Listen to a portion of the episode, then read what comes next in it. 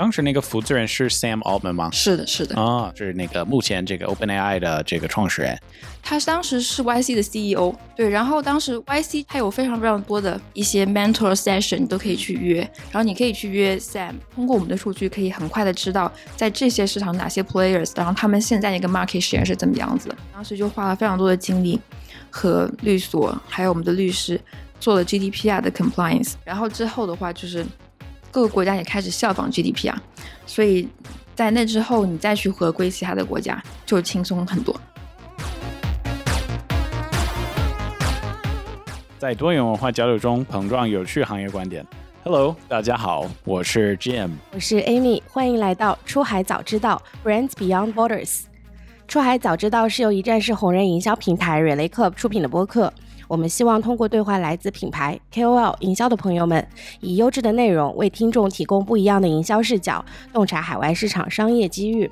今天呢，我们很有幸邀请到了 Measurable AI 和 Mailtime 的联合创始人 Charlie。然后我们今天的录制是在香港录制的。然后首先我们先欢迎 Charlie，跟我们的听众朋友们打个招呼吧。Hello，大家好，我是 Charlie。对，然后今天还挺有趣的，是因为我跟 Charlie，我刚才查了，在微信上，咱们已经认识了八年。Charlie 一直在做很多有趣的事情，所以能够这一次来到他在香港的办公室，然后在线下见面，然后讨论一下你们在做的事情，我觉得还是还是挺有趣的。之前我们好像碰过在。中国各地，然后再包括我们在硅谷好像见面过了吧，所以我不知道我们下一回会不会在欧洲啊、非洲啊 什么样的地方，因为我自己本人对你就是做过往做的事情，包括现在做的事情有一定的理解，但我觉得因为就是 Amy。其实是你们第一次在线下见面，所以关于 Charlie 过往做的事情和现在在做的事儿，我觉得这些 Amy 可以来问。Charlie，你可以先给我们简单的介绍一下你的职业经历和职业背景吗？你是当时是怎么开始创业的？包括创业之前都在做什么？我的故事其实就是我们这个公司所有产品的这个故事。二零一四年的时候，我在香港研究生毕业，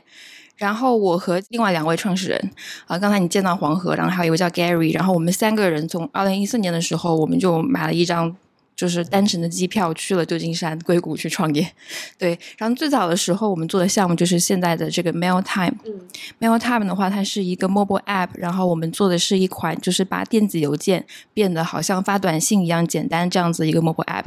然后二零一四年的时候，从 Mailtime 开始做起，然后一直做到二零一八年。二零一八年的时候，我们公司转型，就是又 launch 了一个新的产品，叫做 Measurable AI。然后 Measurable AI 一直做到现在。然后呃。二零一八年的时候，我们有搬回来香港做，所以从二零一八年到二零二三年，现在就是 Measurable AI。然后在这期间也发布过一些其他的产品，待会儿可以详细的介绍。所以我的故事其实就是从 Day One 就在创业，一直到现在，嗯，没有停过。刚刚有聊到这个 Mail Time，那可以跟我们介绍一下，就是你们当时是什么原因，或者是有什么样子的点启发你们开始要做这样子的一个项目吗？嗯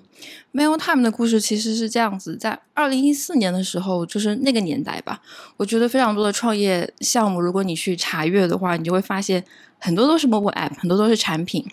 大家很多年轻人就是想着说我要做一款很好的产品，然后至于其他的就没有多想，然后 Mail Time 的。初衷是这样子，因为在那个年代，就比如说 WhatsApp、微信啊，或者是 Facebook Messenger 这些 IM 这些即时聊天的软件，它还没有就是说像现在这样渗透人们的生活，就是还有这个领域还是有很多东西可以做的。但是呢，就是在这个发展的过程中，就是我们发现，就是因为 IM 它依然是一个就是 close network，就比如说你是微信的用户，然后我可能是 Line 的，然后你可能是 WhatsApp，我们这三个。朋友可能在不同国家，我们不能一起聊天，因为我们必须得，我得先让你下微信，然后你得先让我下 Line，然后我们三个人再互相添加自己的 ID 才可以一起聊天，或者我们只能选择一个平台。所以 IM 它初衷它本本身这个 protocol 就是 closed，然后我们当时就想说，为什么我们不可以做一款就是一个开放的，不是 close network 来让大家沟通？所以。Mailtime 最早的初衷是想要做一个 Open Messenger，就是一个开放的一个聊天工具。然后，因为 Email 是一个开放的一个 protocol，所以就是说，只要你有一个 Email address，然后我们几个人都可以在任何的一个 App 上面都可以聊天。Mailtime 从二零一四年开始，然后我们就开始 build 这个产品，然后慢慢做，然后做到二零一六年的时候，就是那个时候依然还是就是这个互联网创业泡沫的一个巅峰的时期，就是。在泡沫即将快爆之前那段时期吧，就是可能街上硅谷啊、旧金山或者是深圳，就是可能遇到任何一个创业者，就是说啊，我有一个 app，一个很好的 idea，然后我融到了几百万美金，然后我们正是在做一个很酷的事情，我就是想要 build 一个很伟大的产品，但是没有人就是去想说我要怎么赚钱之类的，对。然后那个时候可能这个市面上面有非常非常多这样子有意思的 app。解决各种各样的问题，然后我们当时就也是这个泡沫中的一个小小的 app，然后在二零一六年的时候呢，我们就是加入了硅谷的一个孵化器叫 YC Y Combinator，我们是二零一六年冬天的时候加入的 YC，然后那个时候就已经开始有一些这个互联网泡沫这个爆炸的这个迹象，但还没有爆，就快爆的时候。所以就是已经开始有一些资本的寒冬的迹象出现，比如说有一些公司可能在已经走到 E 轮啊或者 D 轮都融不到钱，因为你必须得证明你自己是可以继续做下去、可持续的，然后要要证明就是你可以赚到钱。所以我们是从那个时候开始才意识到说，哎，我们应该也要。赚到钱，对。然后我们那一届的 YC 的一个宗旨就是说，希望大家每个公司能够知道自己在未来的十二个月里面怎么样可以赚钱，怎么样可以继续把自己支撑下去。然后在 YC 的时候，我们遇到的我们的一个 mentor，他是 Gmail 的 creator，然后他就跟我们分享了一个关于 email 的故事，因为我们是做 email app 嘛，对。然后他就跟我们讲说，就是。Google 就是 Gmail 这个产品，其实它最最有价值的地方就是它的 Gmail 的 data，因为你可以看到几年前很久以前，你你用 Gmail 的这个这个 suite，比如说你在 Gmail 里面可能有一些信息，你可能会在 Calendar 里面收到一些推荐，比如说你在 Google Fly 上面搜了搜了一个。机票，然后很快，然后你你买了，你定了，你的 calendar 上面就会有那一个行程的详情，然后很快你可能去到 Gmail 里面，它就会自动帮你生成一个 reminder，然后或者就是提醒你说你要去回复这份邮件呢，然后你可能走到 Google 的另一个产品里面，它又会有给你一些非常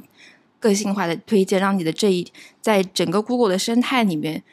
各个环节它都会连接起来，一个非常非常好的体验。所以他当时就分享给我们说，其实 email 数据是一个非常有意思的东西。然后我们那个时候是有受到一些启发，但是还没有开始真正的做。没有他们当时也积累了非常多用户，然后我们就知道说我们有非常非常多海量的电子邮件数据，但是我们当时还没有想想到说我们要怎么做。然后一直到。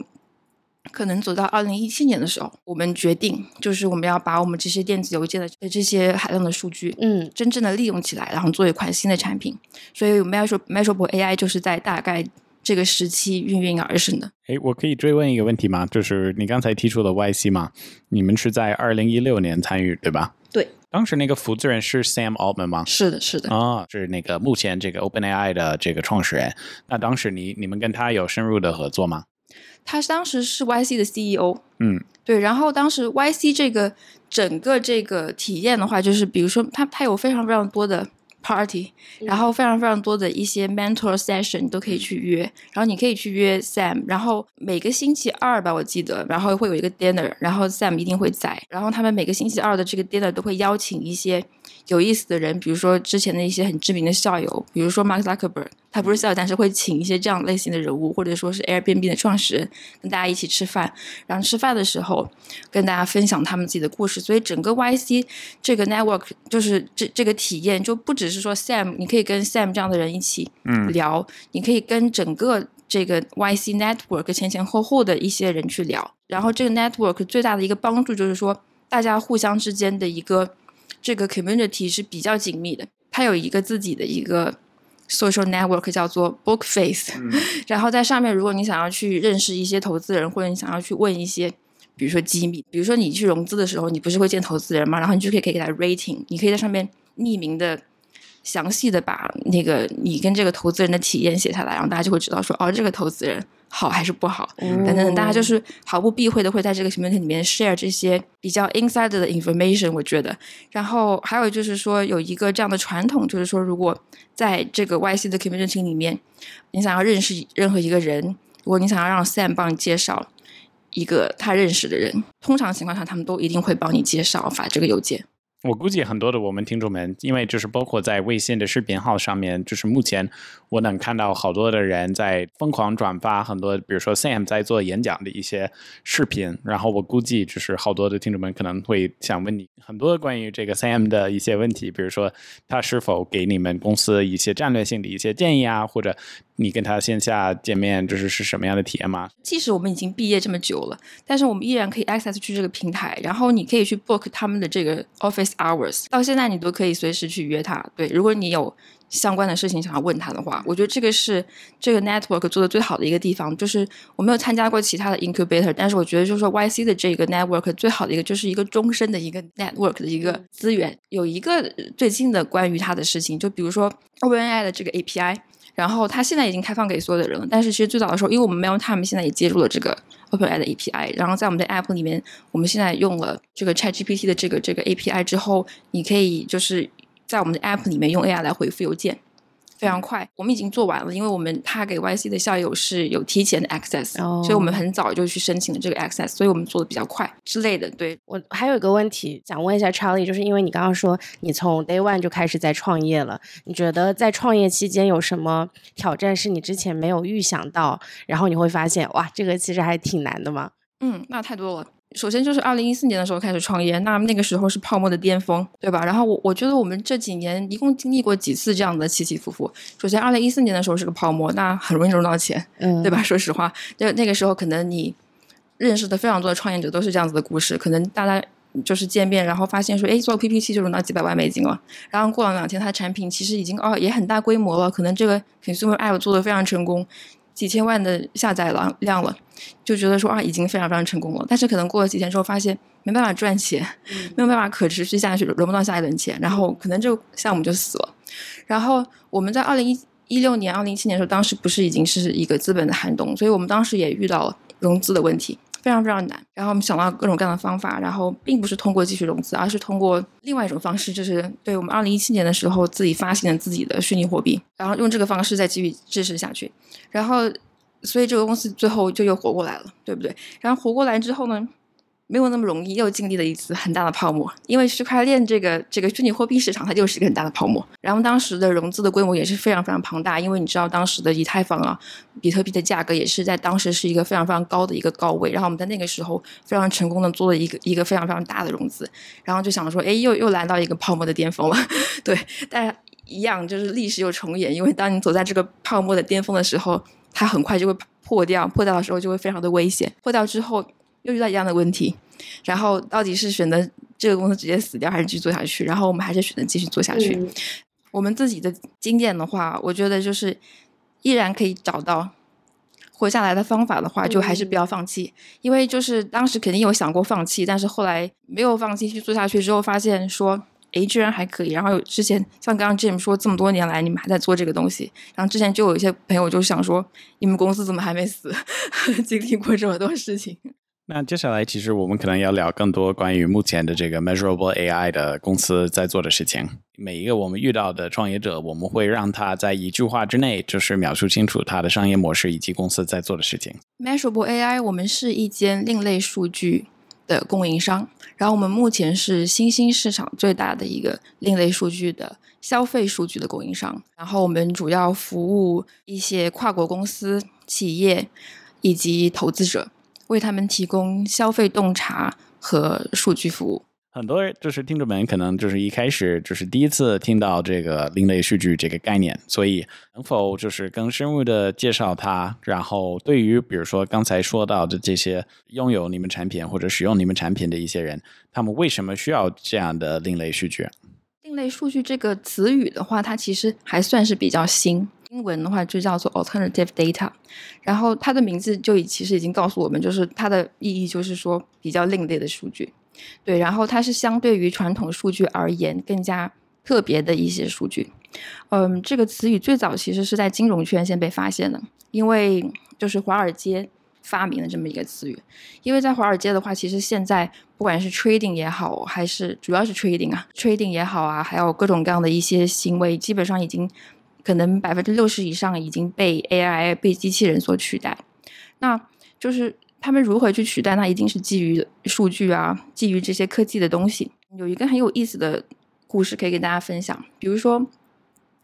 苹果要发季报了。如果你作为一个投资人，一个个人的投资者，你肯定也会很关心苹果的财报，比如说新的一个季度怎么样？那你是怎么做的呢？你是不是等到比如说苹果发布财报了，然后你赶紧去网上看一下，看完之后发现说，哎，它它的数字非常好，比上个季度新的 iPhone 销量，不管是在哪些国家都非常非常高。那我赶紧是不是要去就是加仓苹果，对不对？然后你就赶紧加仓，然后等你加仓完之后，发现说，哎，它果然涨了，然后你就觉得说很开心，我这个。决定是非常正确的，但是实际上呢，就是华尔街是怎么做的呢？其实你在可能苹果财报刚发布的零点三秒的时候，像 Bloomberg 或者其他的一些数据公司，它用 AI 已经把财报都读完了，因为这是一个文本，非常非常快，AI 就可以告诉你这个财报是 positive 还是 negative，马上就知道了。然后呢？那用了这些服务的，比如说一些对冲基金啊，一些投资机构，他用他们的机器人也已经读完了。那零点五秒过去了，他已经操作完了。其实他已经比所有的其他市场上面的人，就比如说我和你，已经更快的做出了这个决定。所以这就是为什么会有另类数据出现。因为刚才所说的这些财报的数据，这些基本面的数据，它都是比较传统的一些数据，就是每个人都有的话，等于就是没有这个信息。尤其是在投资市场上面的话，你必须得要去获得那些就是别人没有的信息，你才可以有这个 edge，你才可以有机会赚到比别人更多的钱。所以说，这个词语最早是在金融圈被发现的，因为这些投资机构他们已经就是想尽的办法，想要获得一些别人没有的这个更加新鲜、更加独家的这个数据。就依然是苹果好了，就是你你们可能也听说过，就是说。曾经有一些，比如说市场调研公司，比如说现在 iPhone 发售之前，他们就会派一些人在某一些就是比较大的门店门口去去观察、去数这个排队的人数。因为有有的时候有有一些 iPhone 它发出来之后就是非常非常好，效果非常好。但有的时候你你也知道，每年都发 iPhone 嘛，有时候 iPhone 这款就不大行。然后他们就通过这样子的一些。方法，这些市场调研公司就可以大概的知道这一款 iPhone 表现好不好。这个其实也是一种另类数据。然后关于就是另类数据的类型的话，有几类比较主流，大家可能也有稍微听说过。第一大类的话就是卫星图像数据，比如说卫星图像可以看停车场，可以看农田，可以看到一些工厂的门口。等等等，比如说在沃尔玛停车场，如果然后你在圣诞节的期间，如果卫星数据发现停车场的这个停车的这个数量非常非常满，那这也是一个很好的迹象，对吧？然后还有一些，比如说类似于卫星图像数据的，之前就是有一间对冲基金，它是在就是 monitor 特斯拉工厂，不是停车场，也不是它的停车的地方，而是这个工厂的手机信号。因为特斯拉它是这样子，就是你定了它才会去产，就是它不是说提前批量生产，然后等着人家去买，然后它的工厂又是关起来了，你看不见它里面的这个存货量嘛，对吧？因为它是一个很有有个盖子的，所以就是说它就是通过去监测这个工厂里面这些手机的信号，因为有多少人在里边工作，你就可以知道它这个季度做的好不好，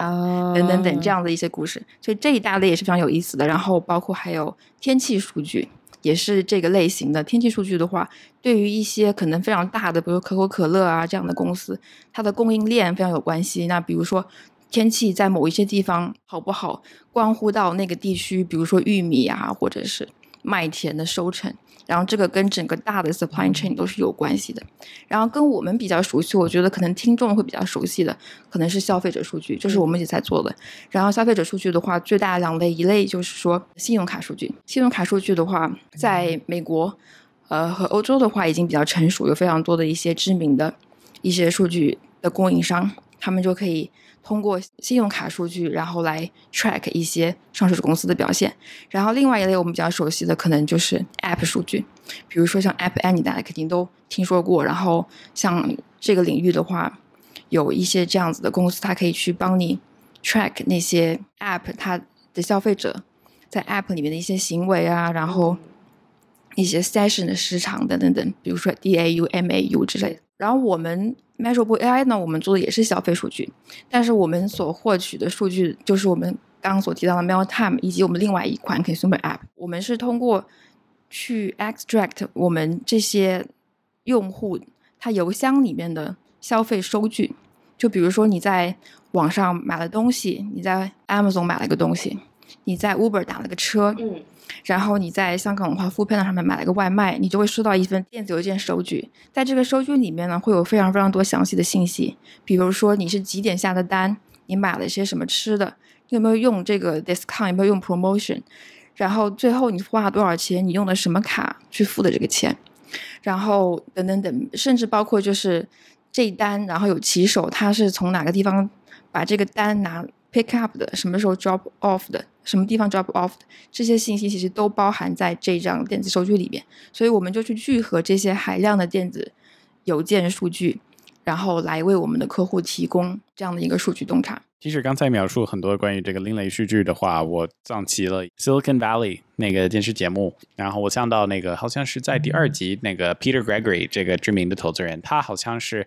有点讽刺或者模仿那个 Paul Graham，就是 YC 的那个创始人，应该是在第二个 season，他好像是路过了汉堡王，然后他在分析他们在汉堡王试用的那个白芝麻在那个汉堡上面，然后在分析中就是他就是一个非常。聪明，但也是非常奇怪的这种典型的硅谷投资人。那在节目上，他分析他们用的芝麻，然后一直在分析，一直在分析，结果分析出来这个芝麻的特性。然后，因为他发现这个芝麻背后就是在某一个地区种的，然后当时的天气怎么怎么样，他做了一个战略性的投资，在这个白芝麻这整体市场，结果转到了几千万美金在那个节目上。然后我觉得这个蛮符合，就是刚才 Charlie 描述的。第二件事情，我也想到了一本书叫《Freakonomics》。就是 Stephen Dubner 学经济的那个 economist 在美国，然后他写了一本书叫《Freakonomics》，就是关于其实蛮相似你刚说的很多的数据，因为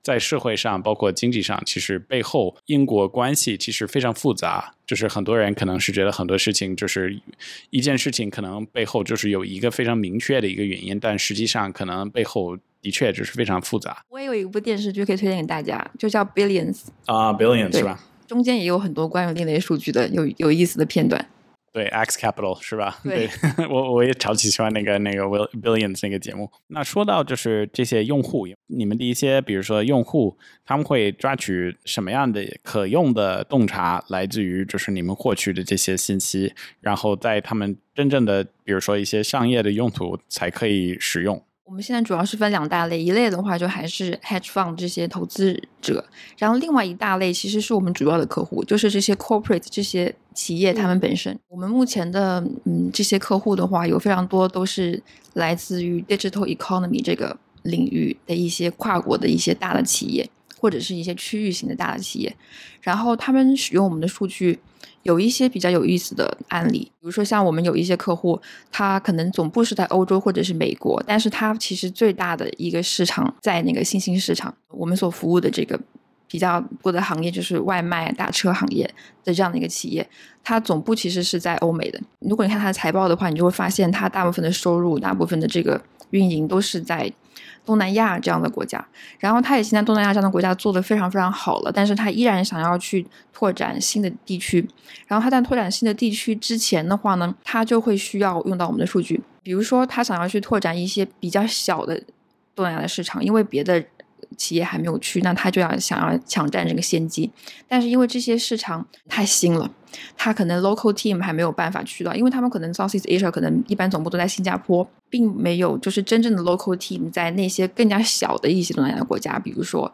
柬埔寨啊，比如说老挝啊，等等等，但这些市场也是他们想要覆盖的市场。然后在这样的情况下，那他们为了更加方便开发这些市场之前的话，他们就会使用我们的数据。然后我们可以用通过我们的数据，可以很快的知道在这些市场哪些 players，然后他们现在一个 market share 是怎么样子的。因为通常情况下，他们在去之前，这些市场应该已经有一些 local player 了，可能比较小，嗯但是依然我们的数据是可以帮助他们知道说这样的一个情况是什么样子。那如果比较传统的一个做法的话，是不是会有一些公司他会去，比如说去找一个咨询公司做一个报告、做一个调研等等等，结果可能是相似的，但是最大的一个区别就是我们的数据它是一个 real time 的 panel，然后我们的所有的数据来自于这些真实的消费者，他们一张一张 receipt 买过来的这个单，然后可以实时的 track 这样的一个变化。因为如果你去买一个报告的话呢，它它通常会比较延时。比如说，我现在想要知道说柬埔寨外卖市场过去几年的这么一个变化，那可能如果咨询工作的话，可能真的需要非常长的时间，而且它的可能这个研究方法就比较老套一点，比如说去做一个调研，可能调研的话，可能它可能只能采样几百个用户，那中间这个准确率的等等一系列，它都还是比较传统，稍微。落后一些，因为我们的 email 数据是有非常长的历史，所以我们可以告诉他从几年前开始到现在有哪些 players，在我们的 panel 里面这些用户他们的消费的情况是什么样，然后有一些什么变化，以及就是更加细节的一些维度都可以告诉到他。就除了 market share 之外，他还可以知道说，比如说柬埔寨的用户他平均这个 AOV 是多少，每单愿意花多少钱在外卖上。我还可以告诉他说，他可能外卖花的钱少，但是他电商花的钱很多，或者是他在某些 city。你可能以为首都是最好的，但其实我们发现说，可能有第二个二线城市在柬埔寨，其实是某些 player 做的比较好的。然后这一些 competitive intelligence，我们可以在他们还没有进入到这个市场之前就告诉他们，所以他们就使用我们的数据，可以去提早做一些这样子的判断，以及就是如果他要去开拓这个市场，他可能会有一些战略上面的一些动作，比如说收购一些小的 player。或者说他到底要不要去这个市场之类的这样的一些比较大的决策，他们都用我们的数据来做。然后这也是这些企业他们出海之前会用到的这个事情。当然后他们出海之后呢，当然也一一直不断的需要长期订阅我们的数据，然后来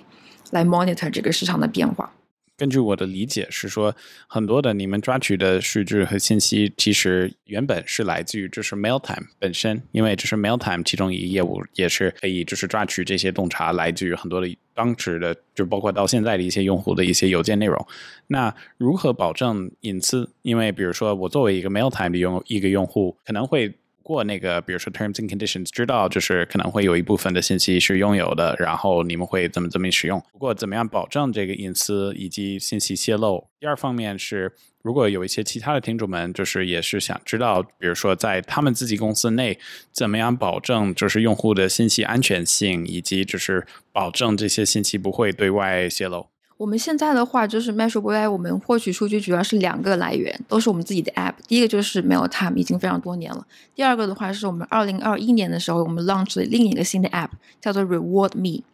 然后这两款 App 都是我们现在主要的数据来源。我们现在有大概就是活跃的三百多万个邮件账号，在我们整个。Consumer Panel 里面，Thinking 每天就有这么多的用户，它会产生海量的数据，然后跨越大概二十多个国家。然后关于隐私这件数据的话呢，这其实就是我我认为我们 Metro AI 和其他的一些数据公司一个最大的区别，因为其实有非常多的数据公司或者说是科技公司，大家都知道，大家的做法都是。有一个非常长的 terms and conditions privacy policy，用户都不会去读的。然后你读完之后，你同意了，然后呢，你可以用到一个免费的 app，但是这些公司呢就会拿你的数据去做各种各样的东西，包括 Google 其实也是这么做的，对不对？然后这个其实是一个行业的常规，这样做到底好不好呢？当然没有什么问题，因为这依然是合法合规的，因为这是用户他自己同意的。但是我们认为，就是如果你要长期这样下去，就是在 AI 和 data 主导的这个未来的话，我们认为这不是一个可持续的方案。所以我们在二零二一年的时候 launch 的这个 Reward Me 和我们之前 launch 的这个 Crypto 就做了一个连接。因为二零一七年的时候，我们 launch 的这个 Crypto 叫做 Measurable Data Token，它的意义就在于我们要去 measure data 的这个 value。我们为什么要 measure 这个 value？就是因为我们希望这个数据的价值能够真正反馈给。贡献这些数据的人，所以就是现在在 Reward Me 这个 app 里面，它是一个 cashback 的购物返现的 app。用户他用我们这个 app，他怎么做呢？他就是依然他要 sign in 他自己的邮箱，因为我们是做 email receipt data。sign in 自己的邮箱之后呢，他可以选择自己想要获得哪一些就是购物平台的呃这个 cashback，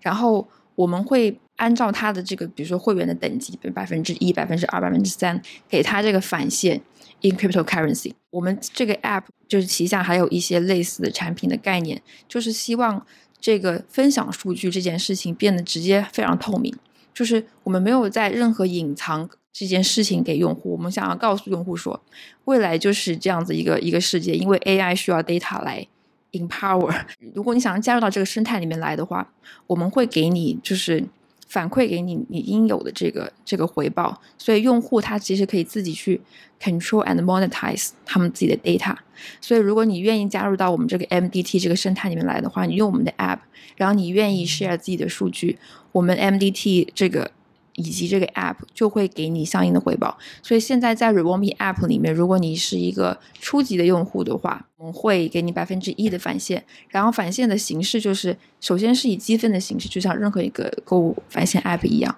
然后你可以选择你你用这些积分是可以换成我们这个 MDT 这个 token，或者是你可以积累更多，然后换成是一些比如说电子的那个消费券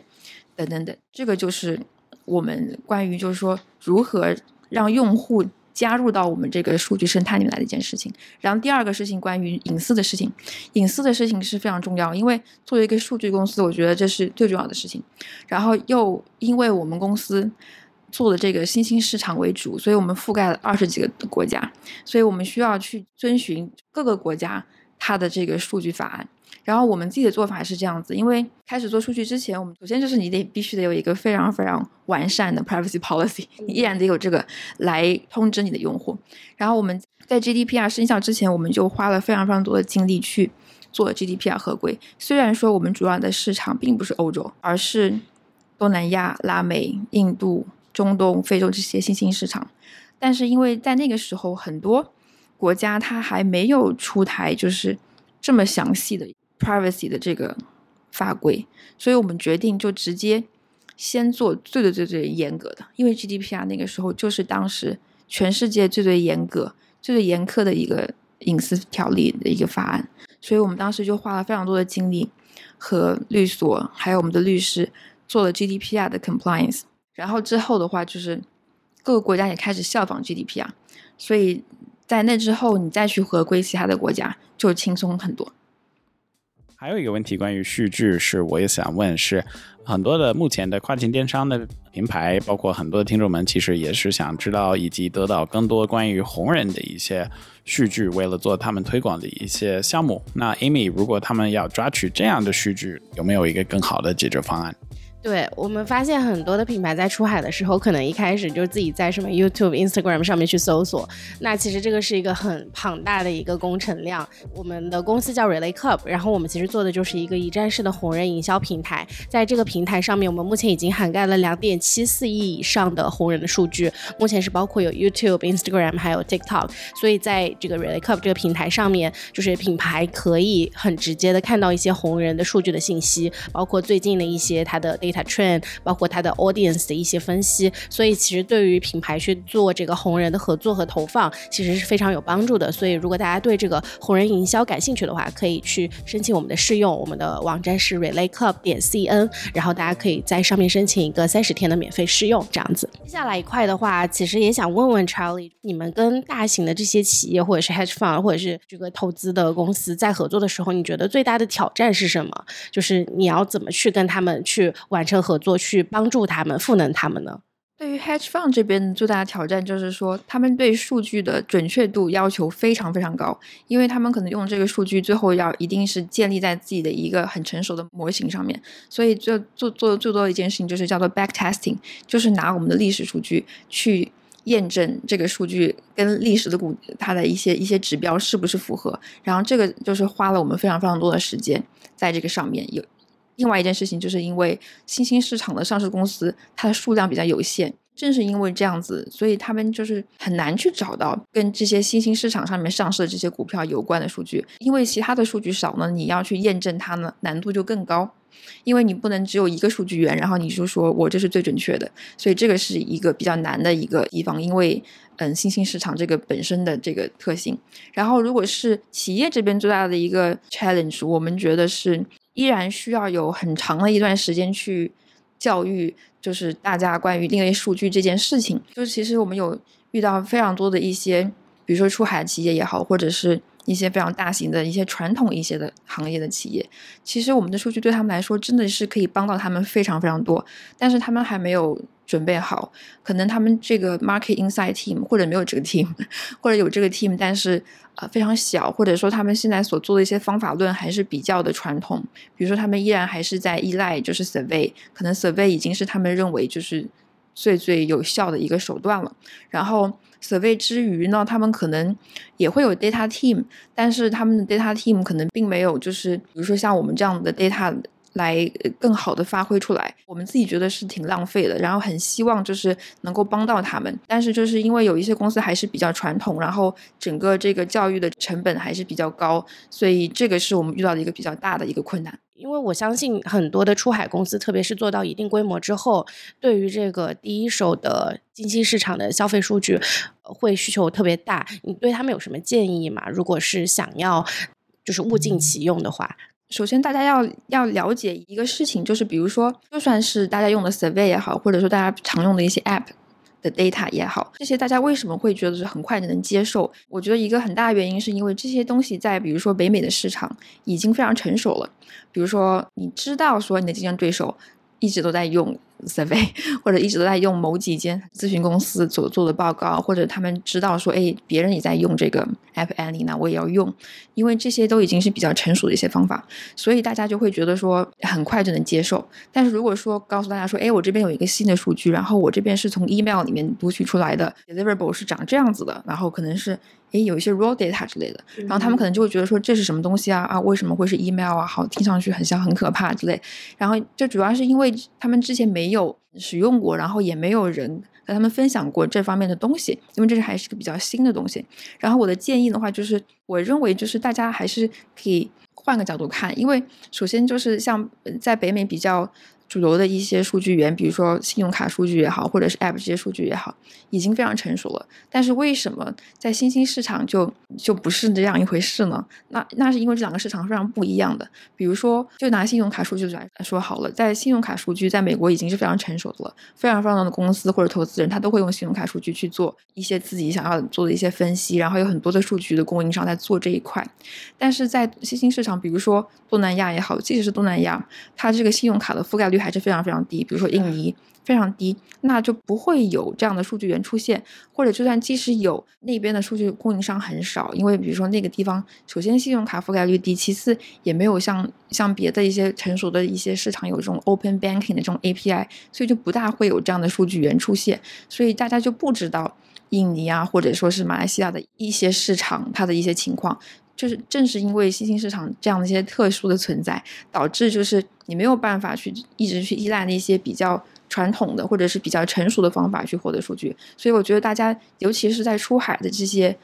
行业，在这些新的市场的时候，你可能可以。去换一个思路，去尝试一下，看看新兴的市场是不是要用新兴的数据，或者用一些新兴的方法去获得这些 market insights。能否分享一些就是你们的跟客户合作的一些小的案例嘛？就是他们能够怎样合理的利用我们提供的第一手的消费者数据，可以做到什么样子的程度？以及说，或者是有没有一些失败的小故事？就是他们拿到这些数据，但是他们不知道怎么用，就是有没有一些案例可以跟我们分享一下？因为我们做这个数据的产品，就是正式开始就是起飞开始做，应该是在二零一八年的时候。然后二零一八年的时候，我们当时自己的判断，我们自己的判断是因为我们在我们 data panel 里面看到非常非常多的游戏数据，因为比如说你玩王者荣耀，或者是腾讯的一些其他的游戏，你都会收到 App Store 给你发的那张 receipt。然后我们当时看到这个量非常大，因为大家知道游戏公司非常赚钱，大家消费者可能会在上面花非常非常多的钱，然后会有一些那种 big spender，他就是沉迷游戏，然后很多我们就想说，哎，我们可以用我们的数据帮助他们找到这些 big spender，那他们这样是不是就可以去投放广告给真正的这些大玩家呢？就基于我们自己的这个这样的一个想法，就做了一款产品，就做了一款专门去 track 游戏内购 IP 的一个 dashboard，然后我们当时就是。觉得说这个东西太有用了，肯定有很多人买。然后我们当时就拿了这个产品去 pitch 很多游戏公司。但是你知道，就是尤其是中国游戏公司，可能主要是以巨头为主，大部分的游戏都是这些巨头在做的。然后我们去 pitch 他们的时候，我们我们想说，游戏公司这么有钱，因为我们当时本来想说，我们要做就要先去 target 那些最有钱的公司。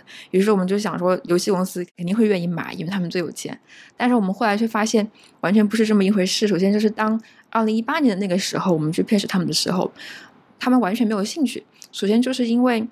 他们虽然有很多的 budget，但是他们认为他们这些 budget，他们宁愿把更多的钱继续投放在广告上面，他们也不愿意说去花这个钱去去放在这样子的一个。Data 的这么一个 subscription 上面去去 track 这些用户，他们觉得说，我有这个时间的话，我直接再多投一些钱在这些用户身上做广告就可以了。所以当时就是这个产品在我们这边来说是挺失败的。然后我们自己总结下来有有几个原因，第一个原因的话就是说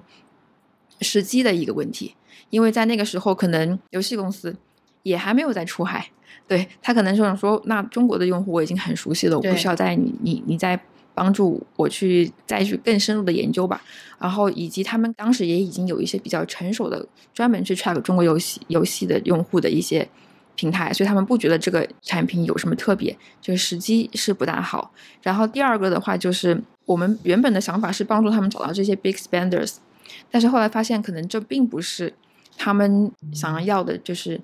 真正的这个 insights，但是呢，我们最近发现这些游戏公司也在出海。当他们想要去一些新的市场的时候，他们想要知道说，比如说东南亚的玩家、LAM 的玩家跟中国玩家有什么区别的时候，这个时候可能就会需要用到我们的数据。所以我觉得有的时候做一款产品跟这个行业的发展还有时机和机遇都非常重要。所以我们现在可能会觉得说，如果这个时候去 pitch 这些游戏公司这个 dashboard 可能就有用了。最后，因为刚才我们说的很多关于过往做的事儿，包括现在做的事儿，那最后一个问题是，近期或者接下来今年、明年，你们有什么计划想要跟我们听众们分享吗？Metro Boy，因为我们主要主打新兴市场，在一些比较成熟的市场已经有非常多的数据了。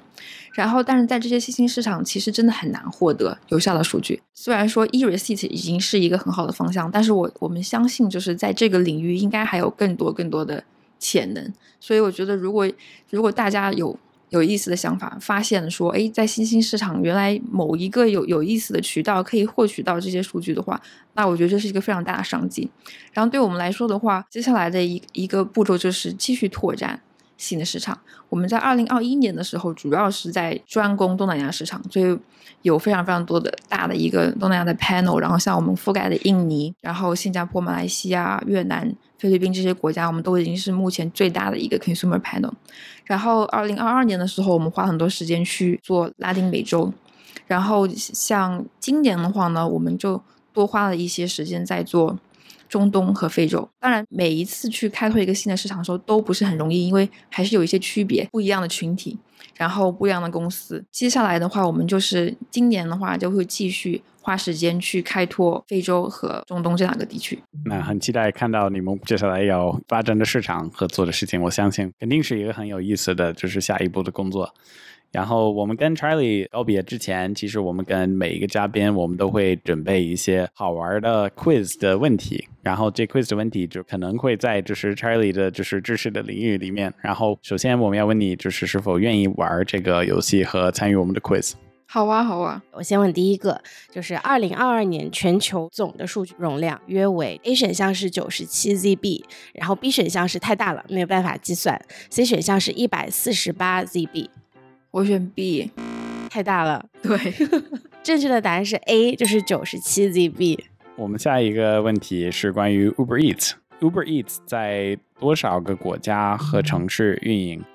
？A 选择是十七个国家和大约两千三百个城市。B 选项是四十五个国家和超过六千个城市。然后 C 选项是三十五个国家和近五千个城市。这个答错了怎么办？没事，我瞎猜一个，我选 A。你确定吗？确定啊，的确是 B，因为就是的确就是它覆盖率还挺高的，包括我这段时间也是有。比较多的国际差旅，基本上我去的每一个地方，它都会拥有这个 Uber Eats，所以我自己也也惊呆了，我没想到他们普及的那么广泛。第三个问题是，Grab 就是最初的名字是什么？一共有三个选项，A 选项是 My Taxi，B 选项是 My Cab，C 选项是 Taxi Grab。没事儿，我我可能三个都答错了，我选 C，C 选项是吧？它的最初的名字是 A，就是 my DEXI。这个这三个问题还挺难的，其实对。然后很多是跟那个就是东南亚的一些巨头会比较有关，对。其实这个整体的 quiz 可以告诉我们一件事情，是 Charlie 没有提前看我们发的邮件，关于今天的 quiz。其实这些问题都挺难的，而且我觉得可能是我们这几个节目，就是近几个节目最难的一个 quiz，所以没事的，就是我们下次让 Charlie 过来做分享，我们可以再准备一个 quiz。对，我觉得 Charlie 的强项应该是就是新兴市场的这些数据的洞察，就是关于一些消费者的数据洞察。那我想问一下 Charlie，就是如果我们的听众朋友们想要扩张他们的业务到新兴的国家，他们可以怎么去联系到 Measurable AI，以及说你们有哪些比较就是最近做的一些比较有意思的报告可以看一下的吗？好啊，好啊，就是在我们公司的官网 Measurable AI，然后我们最近发布了两个比较大的一个报告，一个就是跨度四年的一个 Asia Online Food Delivery Report，然后另外一个是跨度五年的一个 Right Hailing Latin America 的 Report，然后我们有一个 blog，然后我们基本上可能每几周都会发布一些这样子基于我们数据的洞察。嗯，好的。所以，如果大家对新兴市场感兴趣的话，也是否通过什么方式可以直接联系到查理呢？邮箱 charlie at measurable AI。好的，没问题。那节目的最后，让我们再次感谢查理今天的分享，非常有价值，谢谢你，谢谢，谢谢 Charlie。好，如果对 Charlie 或者是 Measurable AI 感兴趣，或者是对 Relay Club 感兴趣的小伙伴，可以添加我们小助手科比的微信，他的微信号是 Relay R E L A Y 下划线 Club C L U B。我们有一个出海交流群，所以如果大家有什么想向 Charlie 提问的话，可以加到我们的群里，我们到时候一起在群里直接沟通。那今天谢谢大家，期待和大家下期再会啦，谢谢，谢谢，拜拜，拜拜。